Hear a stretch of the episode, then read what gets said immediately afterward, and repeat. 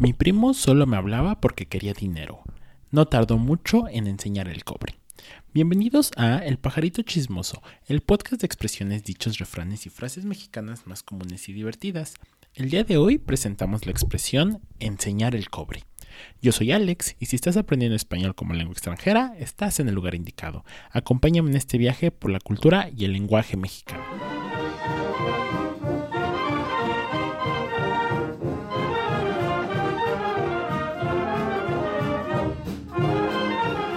Bueno, pues como ya mencioné, hoy vamos a revisar esta expresión enseñar el cobre, que es una expresión muy común en México y que se usa cuando alguien quiere decir que otra persona ya reveló cómo es realmente o que mostró su verdadera personalidad.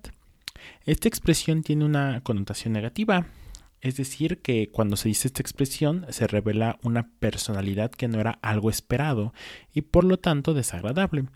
Por ejemplo, yo pensé que él era un buen político, pero ya enseñó el cobre con los escándalos de corrupción recientes.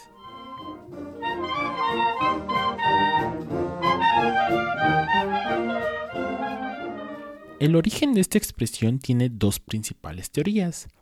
Una nos remonta a la época colonial de México, cuando la minería estaba en su auge.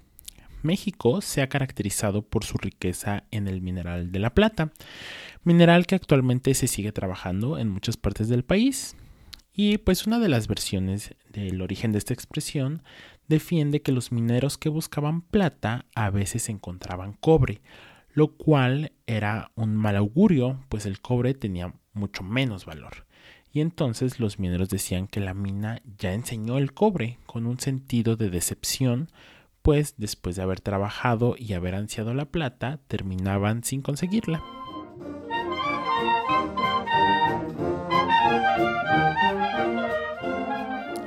La segunda teoría proviene del uso de las monedas de oro y su correspondiente falsificación con otros minerales como el cobre. La gente tenía varias maneras de comprobar si una moneda era auténtica. Una de estas técnicas, por cierto, era morderla, que de ahí proviene la tradición de que los deportistas muerdan sus medallas en los Juegos Olímpicos. Y bueno, la gente comprobaba que la moneda era falsa. Eh, si esto era, si era falsa la moneda, decían que la moneda ya enseñó el cobre, haciendo alusión a que estaban falsificando la moneda. Al parecer, la segunda teoría es la más aceptada, y de hecho esta expresión tiene algunas variantes como sacar el cobre y pelar el cobre, que tienen una relación más cercana a, la segunda teoría, a la falsificación de las monedas.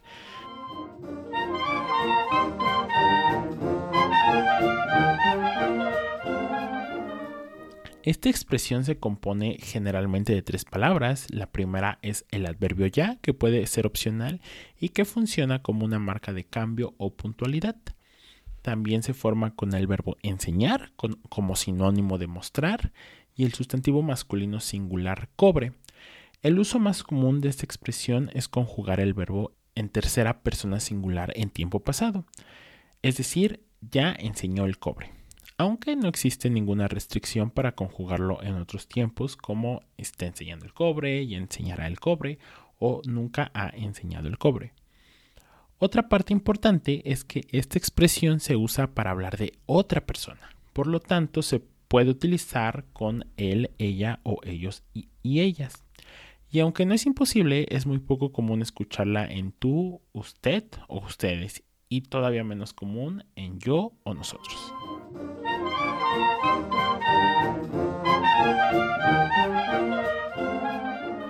Para esta expresión también elegimos una canción, al igual que la expresión pasada, y es la canción del compositor José Hernández, que la compuso en 1978, y el tema de la canción es este, el título de la canción se llama La Calaca, y es una alusión a la muerte, y dice así, la muerte no enseña el cobre, tampoco hace distinciones. Lo mismo se lleva al pobre que al rico con sus millones.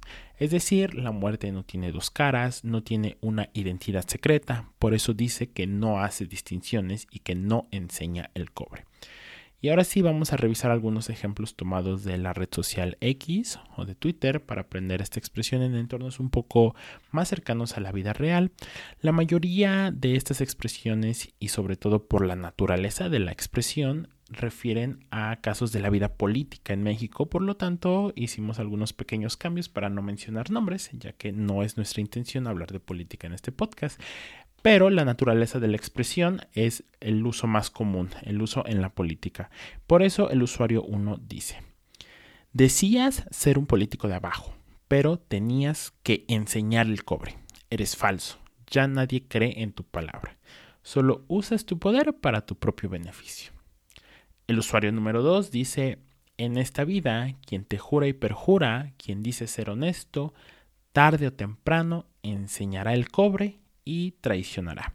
Este ejemplo es muy bonito porque usa el tiempo futuro en la expresión y no habla de algún tema en general, habla como de una generalidad de quien jura lealtad, tarde o temprano te va a traicionar. Y por eso dice, tarde o temprano enseñará el cobre. El usuario número 3 dice, yo no me siento traicionada por este periodista, pues siempre ha atacado a todos los gobiernos. Era simple cuestión de tiempo para que enseñara el cobre. Este ejemplo también es muy bonito porque usa la expresión en pasado de subjuntivo. Y dice que pues el periodista mm, reveló una identidad, pero para ella no le sorprende. El usuario 4 dice, dices ser una política que ama a México, pero ya enseñaste el cobre y tu calidad moral, pues tu único interés siempre ha sido el dinero aguas con esta traidora. Y aquí este ejemplo también es muy bonito porque de hecho usa dos expresiones, una ya la vimos en este podcast que es aguas, ¿no? Y dice que es una política que tiene una identidad falsa porque decía amar a México, pero enseñó el cobre, pues argumenta que el interés es el dinero y no México. El usuario 5 dice, son políticos que se dicen austeros, pero viajan en camionetas de lujo, cuando otros con más poder no lo hacen. Todo esto va en contra de las ideas que predican, pero en fin, como bien dice la gente, ya enseñaron el cobre.